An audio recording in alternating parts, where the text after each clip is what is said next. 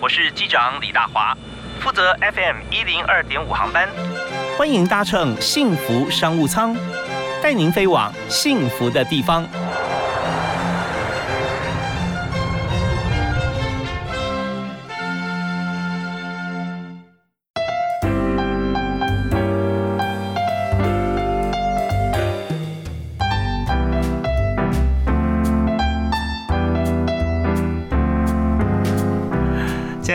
大家午安啊！非常欢迎您在明天下午的五点到六点钟准时锁定 FM 一零二点五收听幸福商务舱。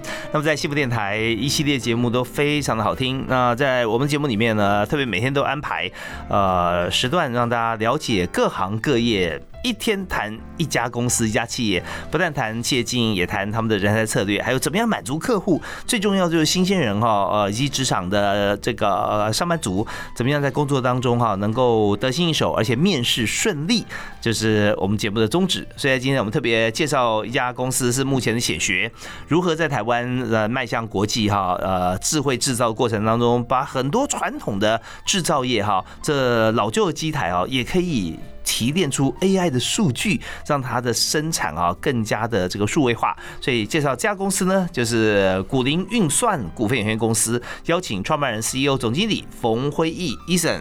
哎，大家好，是非常欢迎 Eason 在我们节目里面来谈。哦，这相对来讲是呃非常专业的问题哈，但要去做好这件工作啊，是相对来讲有点难度。但是要理解这个过程，却是每个人都需要的。嗯，是啊。那许明先呃谈一下，以古力运算来讲啊，我知道你们就是专门帮一些传产的这个制造业哈，在收集他们制造的数据，然后再用 AI 啊累积运算之后，回馈给他更好的方法嘛。对啊。那许明简单介绍一下你的做法是怎么做？OK，我们其实，在帮呃台湾这些中小企业的。通常是二代在做它数位转型的第一步啦。嗯，那这这个发油其实很简单，是说在数位转型最困难的是什么？嗯哼，那我们自己发现，就像写一本书一样，写一本书，当你想写书的时候，最困难是什么？写书的时候最困难 就是你在你要你要先要知道大家想看什么，然后怎么样把大家想要知道讯息，而且是很珍贵有含金量的把它找出来。OK。这是第二步了，这第二步啊，第一步其实第一步最难的是他坐下来开始写。这也想，你先要坐下来哈。对，没错，所以我们其实就是想尽办法帮助他开始坐下来开始写，因为开始写以后，你后面再怎么再慢慢去把它调整到。你要呈现给呃观众的内容，这都是 OK 的哦。所以从零到一哈，嗯，这个步骤很重要。你想再多，其实都在零以外啊，是连零都还到不了，对对不对？你要到坐下来动笔的那一刻，才是从零，然后零点零零零一啊开始累积。没错没错。所以我们的在做的事情是先把这些困难把它降到最低，我们把我们的产品。变成一种类似 DIY 的方式，把它模组化，然后把付费方式改成是 SaaS 订阅的方式，让这些中小企业二代可以很快的说：“哎，我开始做尝试了，我开始下来开始做了。”对，我们在做的事情其实是用这种概念在做的。是，所以刚才医生讲的非常重要的一点啊，他要帮助他的客户之前，他要先把自己的所有让客户使用的一些部分都把它模组化。也就是说，今天呃，一家公司跟一百家公司啊，没有太大差别，模组可以微调吧，对不对啊？但它就就是一个模组，你要照着规则啊做才可以。但是另外一方面说，只要你照这个规则做，你马上就可以成功啊。对，等于是这样子啊，马上可以开始启动了。对，这这边还有一个一个 know how 在啊，就是我们把我们的一个类似控制器黑盒子这种机上盒埋在客户的工厂。那这机上盒，我们赋予它一个一个能量，是像特斯拉一样，它是可以持续的从云端去给它更新，然后升级的。所以我们在一直把这个硬体升级的时候，其实客户的他想要的功能也是慢慢去升级。那对客户来说，他有一个重点就是说，过去他可能要自己想，我要刻制化什么什么功能，未来的世界不是这样。那些二代他只要选他要什么服务。跟选完以后去学习就好了，他不需要去提一些呃很复杂的功能，然后要请人刻字化开发。未来世界是不需要这样做的。那这样你要符合各行各业的呃这个二代接班人的需求啊，甚至有时候要传贤不传子啊，你要做专业经理人了嘛哈，那你要去了解这么多产业，那是要一开始做很多功课了，你怎么样做到呢？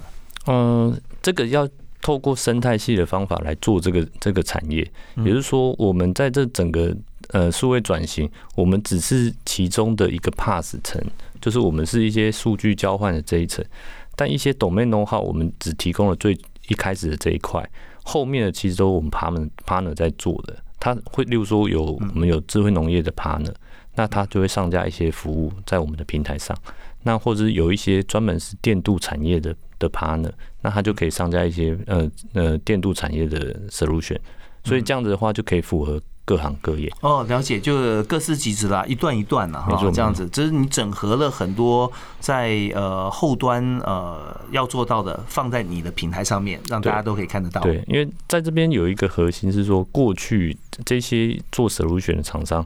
它并没办法捞工厂的 data 出来。对对，那我们就是说，我们把它捞上来以后，把它做成一个平台化的概念，那我就可以跟其他的 partner 合作。有没有碰到一些你的客户，他觉得说他的 data 不想让别人知道呢？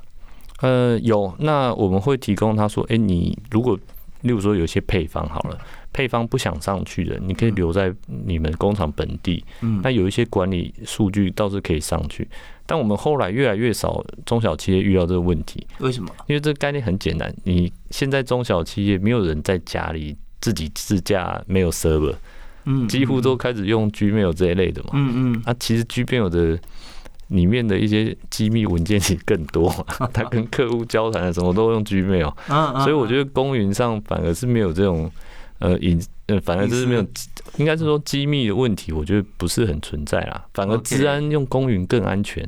是资安用公云更安全，那这大家要思考一下哈。就是说，呃，它现在既然有公云，就有私云嘛，对不对啊？私有云啊，自己公司可以有自己公司云端的意思，就是说你有 server 或者说你的硬碟放在你的工厂里面或家里面或任何一个地方，那但是你所有的 data 就上了啊天空，然后在下载的地方是在你的硬碟，但这段过程里面有太多的漏洞啊。没错，那呃也包含你使用了各个的这个呃像是 Google 啊类似啊很多的这个软体或者说工具，就等于说把你的的资讯或你呃视为珍藏的秘方，其实都在呃外界跑，让大家看得到，所以还不如直接用公云。那公云这个“公”字虽然名为公，但实际上它有很好的一个防护措施，是说。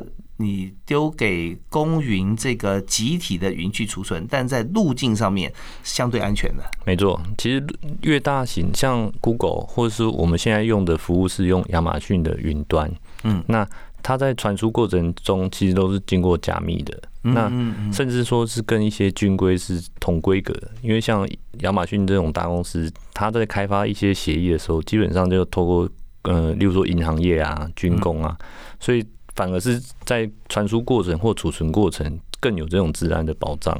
OK，好，那我们稍后回来谈客户怎么想哈，因为我们现在在这个阶段了解了古林预算啊，在一神这边，他所做的就是帮他的客户啊，呃，设置一个呃。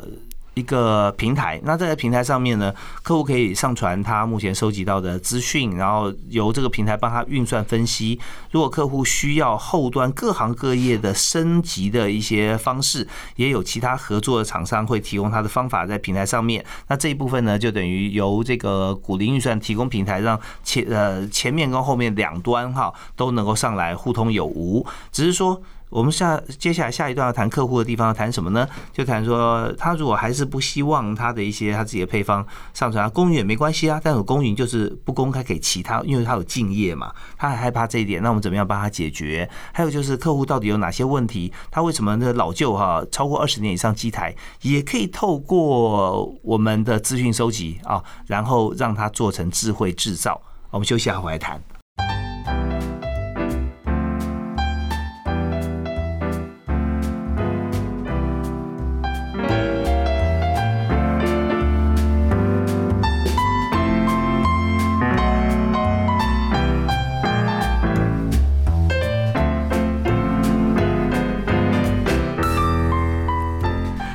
您继续锁定幸福电台幸福商务舱 FM 一零二点五。那今天在幸福商务舱里面，我们坐在我们的客舱里面的客人哈是。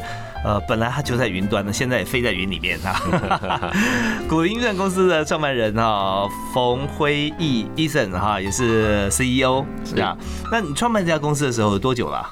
嗯，目前两年多，两年多哈。那我其实我们常问创办的创创业的朋友讲说，你是一开始就已经有了 case 啊，创办公司，还是开了公司之后才去找 case 呢？呃，古林比较特别，它是非常研发性的一个产品，所以我们大概研发了快两年，最近才开始往外推。哇，那你这两年就要烧资金哦，非常烧，非常的烧钱。可是你怎么样呃确定说你这个烧两年之后一定有客户呢？一定可以 break even？呃，创业应该没有人可以说百分之百，是有一股热情啊。对对，一定要有热情跟一些理念支撑啊。那之前你在做什么呢？呃，我之前是在红海富士康做 iPhone 的智慧工厂嘛。那这个这次会想回台湾创业，其实就是想把一些经验回来做，帮助这些二代接班的老板，然后可以做工中小企业数位化，然后数位升级、数位优化、数位转型。所以这红海其实智慧制造谈了蛮久了，做也做了好几年哦。对哦，那呃，但你现在回来呃做了两年之后，现在开始有客户，客户什么时候开始有第一个客户？嗯，其实，在一年多的时候，我们还没有完全上线的时候，就有就有开始有客户就是愿意尝试了。嗯嗯，那那就是非常早期的，算算是铁粉吧。对对，铁粉用户。那他用起来其实。我从他身上也去发现很多二代的一些特质啊，嗯，对，那对我们后来两现在刚开始正正式往外推，甚至找了中华电信合作往外推的时候，有很大的帮助，因为我让我让我可以更说服这些客户。好，那我们在这个阶段哈，我们时间有限，但是要谈很多东西，起码两个方面，一个是公司要经营好哈，在云端服务方面，呃，还有直接实际在工厂里面啊，要收集数据，再帮客户分析这个工作，最重要做哪三件事情，然后还有就是解决哪些客户的问题，要举例说故事给大家知道哈。好，那我们首先先先提哈，你这样自己出来从荒海跳出来自己开公司，呃，你觉得最好最少要做到哪三件重要事情才能成功？呃，第一个我认为是要把过去的一些经验，把它浓缩，然后让它可以传承出来，或是讲得清楚，让你的让你的客户知道，包含模组化，包含模组化，让那模组化是让他知道说，哦，我不用一次买全部，我可以先买部分这种这种概念。那这是第一个，那第二个是必须要换位思考。因为你因为客户嘛，他会不会买单？其实你够不够了解他嘛？那小老板很多是他必须要跟他父亲做沟通，这可能是最 最大的一个，你必须换位思考。对啊父父亲不太想听他的心里面内心戏，想说啊，你就拿数据来跟我沟通啊。你这样是不是做是不是有效啊？你业绩有成长吗？哦，对对对，之类的，就是你必须帮助他跟他父亲沟通，给他一些 solid 的一些依据哈。对对对，跟中华合作也是其中一项。哦，为什么他可以提供？因为当他说我今天要订阅一个服务的时候，那这家公司是新创，可能很多一代老板就说我没听过这个公司是吧？那这几年后还在在啊，但是后来跟中华开始展开合作以后，这样子他跟他老爸在。在讲这个方案的时候，就比较不容易被打枪哦。跟中华电信啊，对对对，就试试看，试试看。OK，好，这第二个嘛。对对对，就你必须换位思考，那也是我们商务也也因为这个一直在在做一些改变这样。那第三个，我觉得是你要建立一个服务的信任度，就让他觉得这个服务是真的会永续下去的。嗯，那这件事情，我觉得呃，订阅式是一个好的概念啊就是因为他付钱。你你要一直优化嘛，那就会自然而然就会建立这种，哎，你你有一直在帮他服务的概念，而不是说他今天买断一个服务，那呃，我今天出问题找你，会不会有可能出问题的时候找你找不到？嗯嗯，对，订阅通常是不会有这种问题。是，或者找问题找你，你不能解决啊啊，是对，所以你也不断要推陈出新，对对，要一直推新的服务，或者一直优化这个服务的品质。OK，所有 SaaS 服务里面，也就是定期哈，是那种月付或年付的，像这样的服务，包含像是影音机啊，最早这个概念也是如此啊。对啊，而且我们是挑战月付的。挑战岳父啊？对，我们是用岳父的。哦，那哎，这真的是呃，心脏够大颗，技术要够强嗯，没错。对，因为你如果服务不好的话，他下个月就找别人不找你了。没错，没错。好，那我直接哈，这段还有一点点时间谈客户的故事啊。你大概呃帮哪些客户解决问题？然后你觉得你最成功或者你可以拿来当 demo 的哈有哪些？好，呃，首先有一家台南的客户，嗯，那他故事说他去他去年中的时候用的，然后一直有跟我们联络，那到去年底突然有一段时间，呃，都都没有再赖我，然后我想说，哎，他是不是没有在用了？嗯，后来他跟我说，哎，他发现有一一两台机台半夜的数据怪怪的，就是半夜可能三点到四点，是机台好像都没有没有正常在动。是什么公司？它是做橡橡树橡胶的，橡胶？还有细胶的，其实就是它它土逼的嘛，然后橡胶做一些，例如说汽车的一些垫片啊，或者说健身器材的垫片啊，橡橡胶垫嘛。嗯嗯，对，它机器是用什么样方式？橡胶是怎么成型？OK，橡胶是用呃，一般是用热压的，就是它要放一些橡橡胶原料，它先要先把它揉成橡胶的团嘛，嗯嗯，然后把它放到那个机台的模具上面，然后把它压出那个橡胶要客户要的形状，是高温热压。对，然后每一台机台基本上是有人在那边上下料操作的。嗯，好，那他就发现这机台看起来夜班有两台怪怪的，然后他想说到底。是我们数据问题了还是什么？就观察了几天以后，发现就是夜班的可能比较资深的员工，就就是他可能那边比较那时候比较累嘛，就有休息。嗯，可是这件事情它本身其实是有管理员在夜班的。嗯，那这可能是管理员跟资深的一定是比较比较良比较好比较认识吧。嗯哼，所以就可能睁睁一只眼闭一只眼。那二代其实就很容易遇到这种问题。那过去他可能他跟那资深不一定像他老爸这样子这么熟，可以真的这样念他。嗯嗯。那他现在有数据，所以他就可以做这种处理。那这种处理，他给我的回馈是说，呃，不是因为他追回了这两个小时的公差。嗯嗯。他他在追求的是说，这种事情他只要管理上处理了一次。基本上后面就比较不容易发生。嗯，那他想要建立的是说，他让后面新进的员工都知道这件事情是公平对待的。嗯哼，对，他是透明化，是公民公平对待，对他的招募是有帮助的。OK，就告诉他这样说，只要你尽心尽力，呃，performance 就会好。但只要你有点打混摸鱼啊，我们也都知道，没错。而且打混摸鱼的人，我不处理的话，那等于惩罚认真的人，没错。所以他就是因为我们这套呃监控系统，可以让他所有的数据都透明，让在管理上面更加的得心应手了。对，他说数据管理。对，可是他为什么有一段时间没跟你们呃服务？他就在追到底这个服务是我们的数据有问题，后来发现是真的，他的。员工，所以后来又继续跟你合作，而且还感谢你。对对对，OK，好，那我们今天访问特别来宾是古林运算股份有限公司的创办人啊，冯辉义 Ethan 啊，Ethan CEO 执行长啊，执行长总经理啊，同时这两个都是你啊。好，那我们在听一段音乐之后啊，回来我们继续来谈客户的故事啊。那这是一点，那我们要谈什么方向呢？就是怎么样透过像这样模组化的一个平台啊，可以让船产甚至四五十年的机器啊，可以收集到它的数据，然后朝向智慧制造来走，因为很多台湾中小企业啊，他呃舍不得花钱整个设备换掉，他这舍不得并不表示他呃不想花钱，而是说他动辄这样整个换掉的话，他成本太高，那现在也不知道说客户稳不稳当嘛，所以他想先求有再求好，逐步汰换。这过程中呢，如何透过 AI 的方式哈，能够帮助台湾的工厂，那就是医生的工作了。好，我们稍后回来再请教他。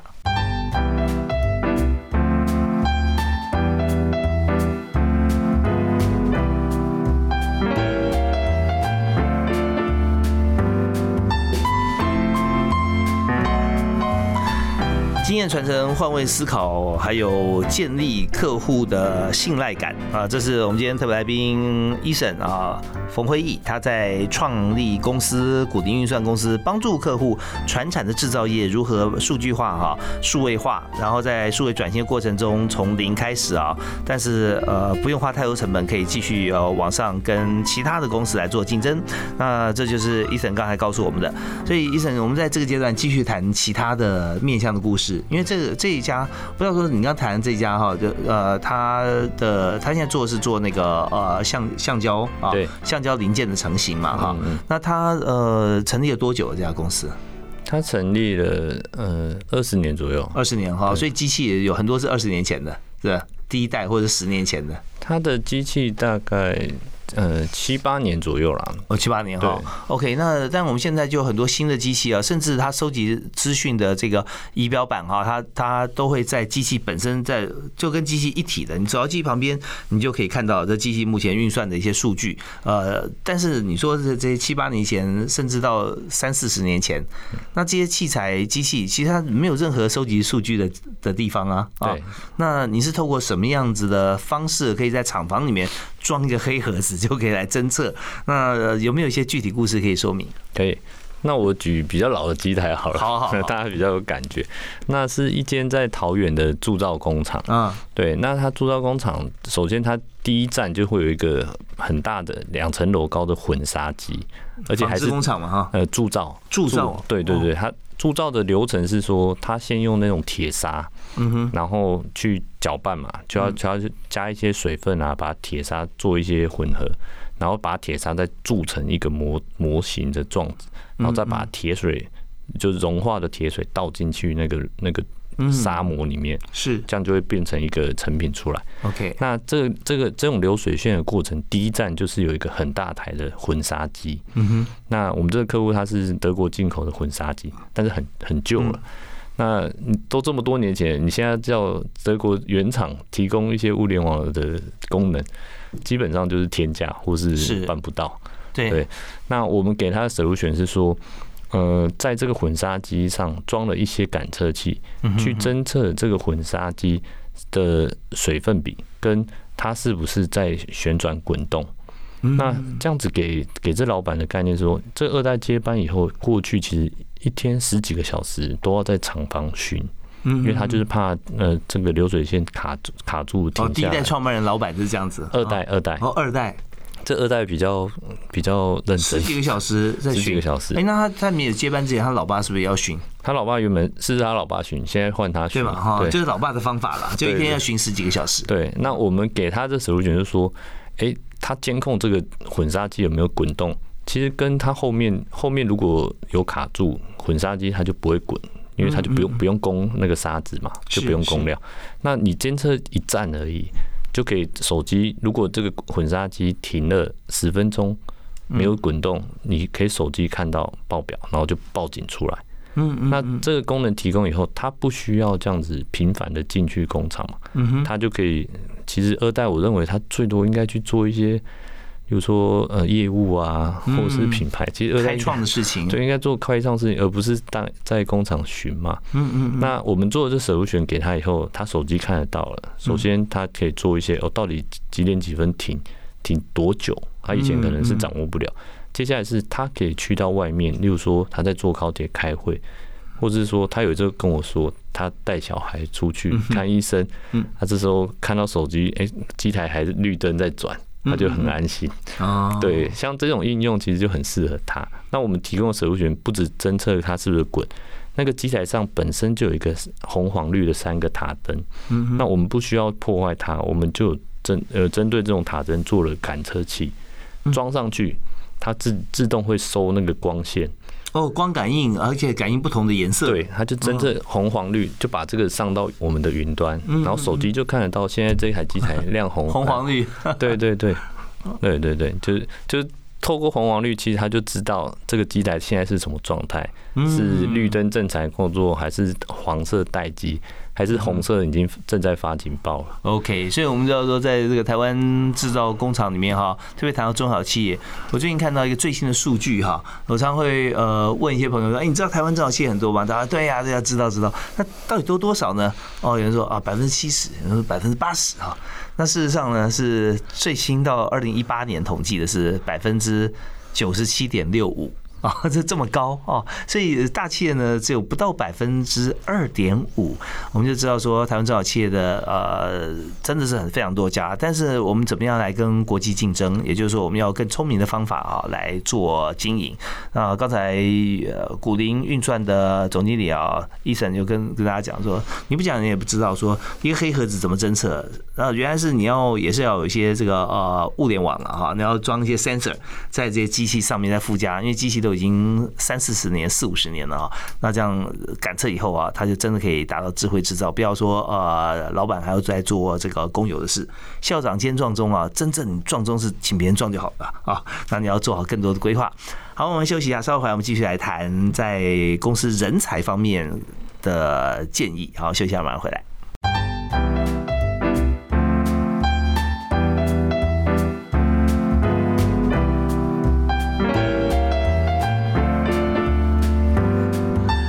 在台湾早期呢，都是以制造业以代工为主啊。那呃，现在我们都要自创品牌了，因为代工真的现在已经不可靠啊。太多地方代工比台湾又便宜啊，而且品质不见得比台湾差，所以我们就会被取代。那现在怎么样在自创品牌？还有就是我们在就算代工啊，呃，或者我们做自己的品牌啊，我们也可以品质越做越高，成本降低啊，这都非常重要的。所以今天我们特别邀请智慧制造方面在台湾目前协助很多中小企业。呃，几十年的工厂，几十年的机器，但是让它可以来做 AIoT 啊，就是智慧制造。我们特别邀请医生啊，冯慧义在我们节目现场。嗨，医生好。嗨，大家好。是医生，我们在这一段哈，我们要简短谈一下人才策略，但我们还可以谈一下，就是有关于你的智慧制造协助中小企业这一块哈。嗯，有没有一些真的符合像是？SaaS 服务，你看，因为你现在做的就是 SaaS 服务嘛，对，每个月结账的哈，那是很大的挑战啊。那有没有一些更新的一些合作的面向？不同的工厂，不同的故事。好，呃，我们现在其实，在非常多的产业有导入我们的 solution。那其实对二代来说，他最重视的是说，你你的服务嘛，因为现在新的商模都是找服务这件事情，而不是买断。是。那在做服务这件事，我特别要强调的。不是只有云端软体的服务是 SaaS，那我其实我们因为我们的我们要工厂嘛，所以有一个机上盒会摆在工厂里面收集数据。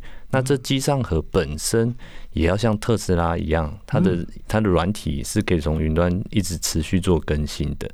那这这件事就会扯到说，哎我那我现在工厂，例如说我现在机台只有几台，那我现在加了新机台，有新的。因为刚刚是说旧旧机的 solution 嘛，旧机 solution，呃，通过一定手段可以捞，但是新机台呢，新机台你还是可以整到同一个系统里嘛，所以这必须我们的那个机上盒也要跟着时代一直更新，反而是说未来我们的挑战是你要可以去整新机台。新机台就是他自己是不是已经有一些？他有一些专属的 protocol 了，就是通讯协议嘛。我们一开始施工帮他把旧机台搞定了，那我必须也要承诺，以后你进来的新机台，我同时也要支援这个新机台的通讯协议。这没牵涉到一些好像你的机上盒的软体的城市？对，那个城市就必须它随着订阅，对，它必须是你要可以从云端更新的，而不是我一直。跑去你家，然后帮你重灌软体。对呀，不然的话累死了，对不对？所以特斯拉一样的概念，它的软体其实像像它今年一年，它就更新了十六次。对，所以软云端软体更新这件事情是其实是非常必要的。对，也就是说，现在我们用手机啊，要你更新，这就是云端软体的更新。没错啊，里面有的时候是要让你呃。可能你的资讯同意协议上啊被收集，也有些是他可能发现一些漏洞，现在立即的危险，要你赶快更新啊。那这些都是在云端更新上面。所以伊森的公司哈，这个股定预算帮助大家做这个机联网的时候啊，那这点也很重要。哦，那有没有故事？就是说你哪一家厂商，然后怎么做？好。我们在也是桃园有一家电镀的工厂，嗯，哦，我刚刚讲了橡胶成型是。铸造，现在讲电镀，电镀。对，那电镀的特性是说它是它不像流水线形式，它一条线可以把很多事情做完，就自动的一条线。啊，所以它相对来说人可能不需要这么多，那。它在电镀上的时候，其实首先是电镀的品质，对于那个温就是电流值很很 care，因为电流值要稳定啊。对，电流值不稳定，出来产品可能就有问题。对，那出来产品有问题，常常是等着被客诉，就是你交货以后被退货啊。对，有时候不能通电，那很麻烦了，对不对？对，所以电流这件数据必须被嗯掌握下来，它有点像生产履历的概念，它必须被记录下来。因为当客诉的时候，你要提出，呃，这边不是对，嗯不是我们这边的问题嘛？对，那这是其中一个。那我们甚至通过一些 AI 的技术去嗯侦测你电流稳定，但是你下去的滚筒是不是正常在转？对，嗯我们通过一些影像的方式也做到这件事情，侦测滚筒是不是正常，也就是机台的滚筒正常，正常亮绿灯，异常亮红灯。那如果没在做，就是亮黄灯。嗯哼，对，我们就是透过这些数据收集的方式，把记把这些数据给记录下来。那那帮助客户说，哎、我我我也提供他的客，就是呃制造业者也提供他的客户一些安心的感觉，因为他已经在做监控。嗯哼，对，OK，所以这就是呃，我们锁定在我们呃这家公司，也就是古林运算股份有限公司有一个成立的愿景，他愿景锁定在帮助企业二代，对？接班，这等于是大宗啊，但你说你是一代啊，没有接班问题。也是可以啊，一层也是可以帮你的啊，当 然当然，但是现在我们就锁定说二代，最主要说二代发生的问题哈，就对这个产业没有那么了解，然后也想用更新的方式，呃，可以不要呃这么费力跟土法炼钢的方式来做的话，那医生这边有各种工具模组让你选择哈，有各各个协力后端的协力厂商提供方式。好，那所以我们在这边刚听到这三种不同产业的故事都可以被解决。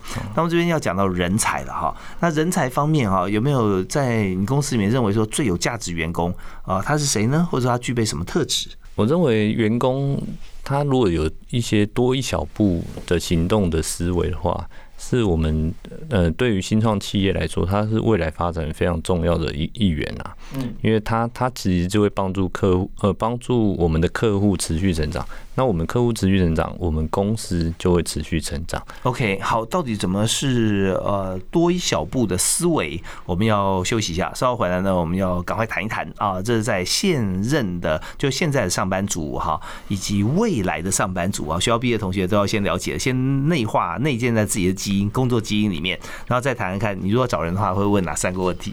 好，休息一下，马上回来。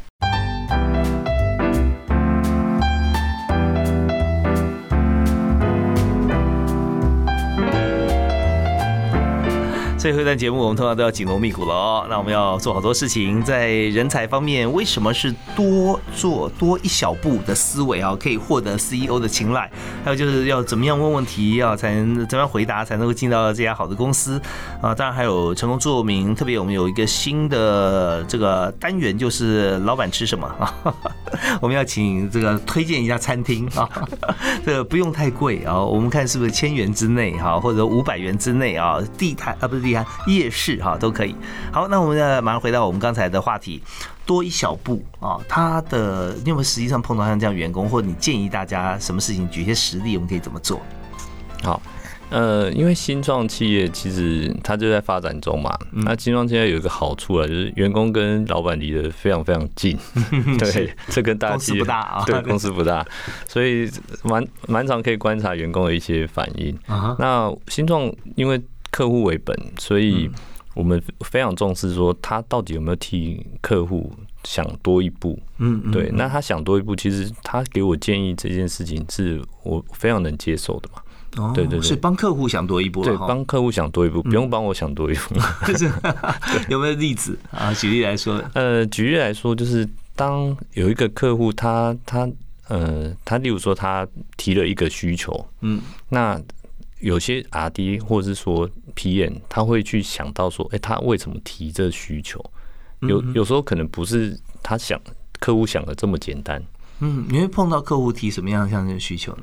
呃，例如说，哦，我我今天我要收集这机台的呃亮红灯这件事情，嗯对，那呃，R D 常常会想说，那呃，我不我不要只给你一个亮红灯，我就马上提醒你嗯这件事，因为他可能会觉得，哎、这样这么频繁，会不会是。小老板不想收到这么频繁的事情？嗯。那他就会想，那我要不要说，哎、亮红灯多久以后？嗯。再开始发警报给你，嗯哼，对，那这种就比较贴心嘛，因为后来发现老板确实他不是马上就要，因为他觉得第一时间诶应该是先发给现场的人啊，多久没处理再发给我。嗯对，那这种这种这种沟沟通方式，其实让客户也会有这种感觉，就说哦，原来你有有思考到，呃，真正这种情境比较比较贴近。因为这个这个例子上面来讲哈，他发警报的话，它是属于一个管理的部分啊，因为管理要各司其职嘛。我们刚刚讲说校长兼壮中，老板兼工友啊，那是其实不得已的时候才会这样，对不对啊？那如果说各司其职，老板应该做老板的事，所以这时候你要先发给管理者。对，OK，所以这就你觉得很感激这种员工。对对对，他有去多一步想一下哦，这个情境，老板其实不需要第一时间，他可能是真的没有人在处理的时候，他才真的想要知道。OK，帮这个客户想啊，换位思考，刚刚也有提到这一点哦。好，那如果说他走走的不只是一小步，他如果走的是一大步的话呢？哦，那当然更好。OK，他说想的时候已经把老板啊，这个员工你的好像呃多久通知啦，然后通知会怎么样啦，很多选项啦，画的更周延，只是说呃时间控管也很重要。对他可能要跟我汇报，然后做更多的讨论。OK，好，那这喜欢的员工是这样，所以你们公司有这样的员工吗？有有有，新创其实一定需要一些这种员工啦。呃，你有鼓怎么样鼓励他们吗？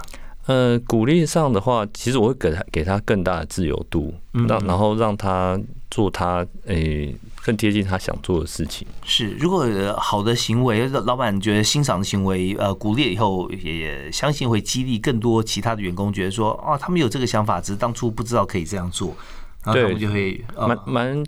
蛮希望能建立员工可以提出他自己一些想法的，对，因为有一些思维是说，呃，我有意见，但不想讲嘛。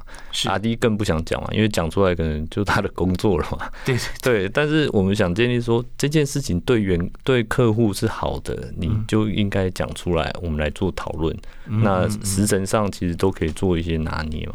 对，这点哈，呃，我。简单花二十秒跟大家沟通一件事情，就是在很多公司，它 R D 啊真的很辛苦，有很多事情堆着。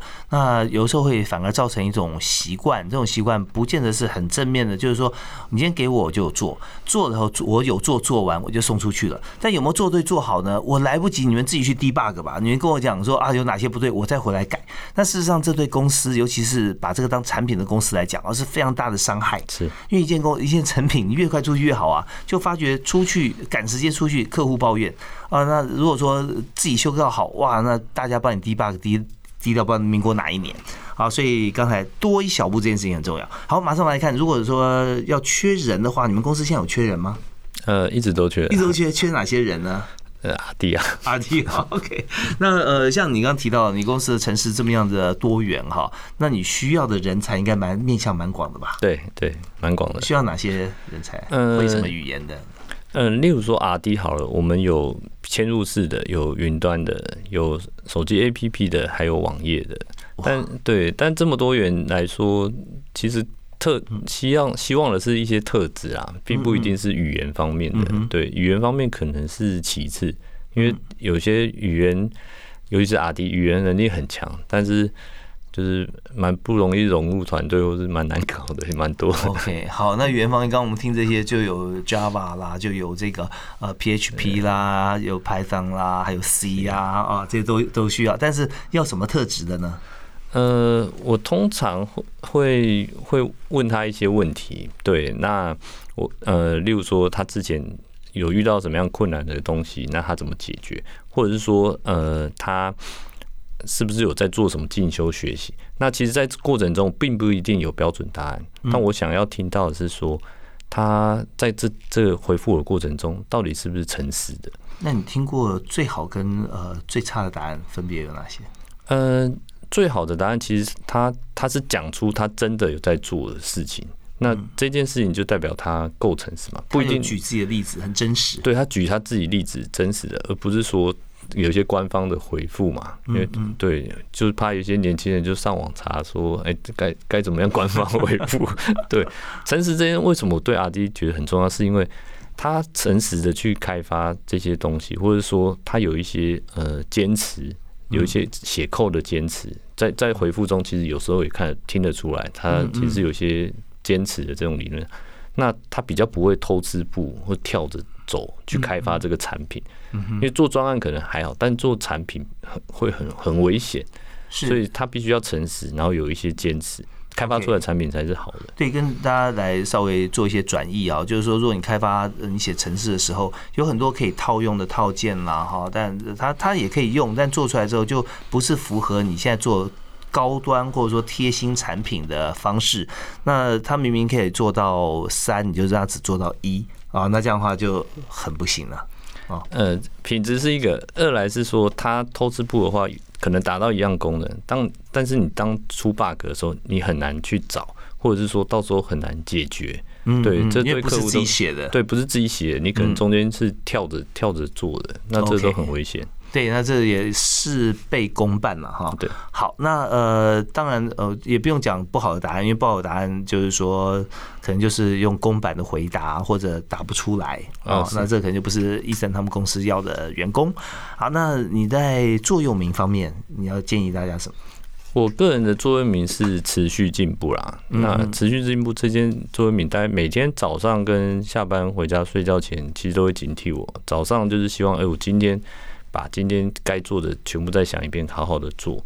那晚上睡觉前就是回想一下今天到底有没有进步。嗯，哎，这我觉得这件事情你要一直持续、一直持续的下去。所以持续进步是。可能至少要拆成两两个持续跟进步，对对，就跟就跟那个呃，我们知道有个综艺呃天王啊，制作人说他的成功法则是呃坚持跟不要脸，对，最重要就要叫坚持不要脸。OK，好，那呃，我们最后啊，因为时间快到六点钟，有没有什么推荐的餐厅你最喜欢的，可以分享给大家？现在都在公司附近吃，对我，因为我们公司在永和嘛，永和 Beyond 广场楼上有一间意大利面不错，哪哪一款也很棒，有一个什么奶油，然后上面会有一些，它有加培根，还有加那个直接有一颗很新鲜的鸡蛋。哦，对，OK OK，哇，这很特殊，那大家这样会有印象。好，今天非常谢谢古林运算的创办人哈冯辉毅医生接受我们访问，谢谢你，谢谢，谢谢，感谢大家收听，我们幸福商务舱下次再会，拜拜。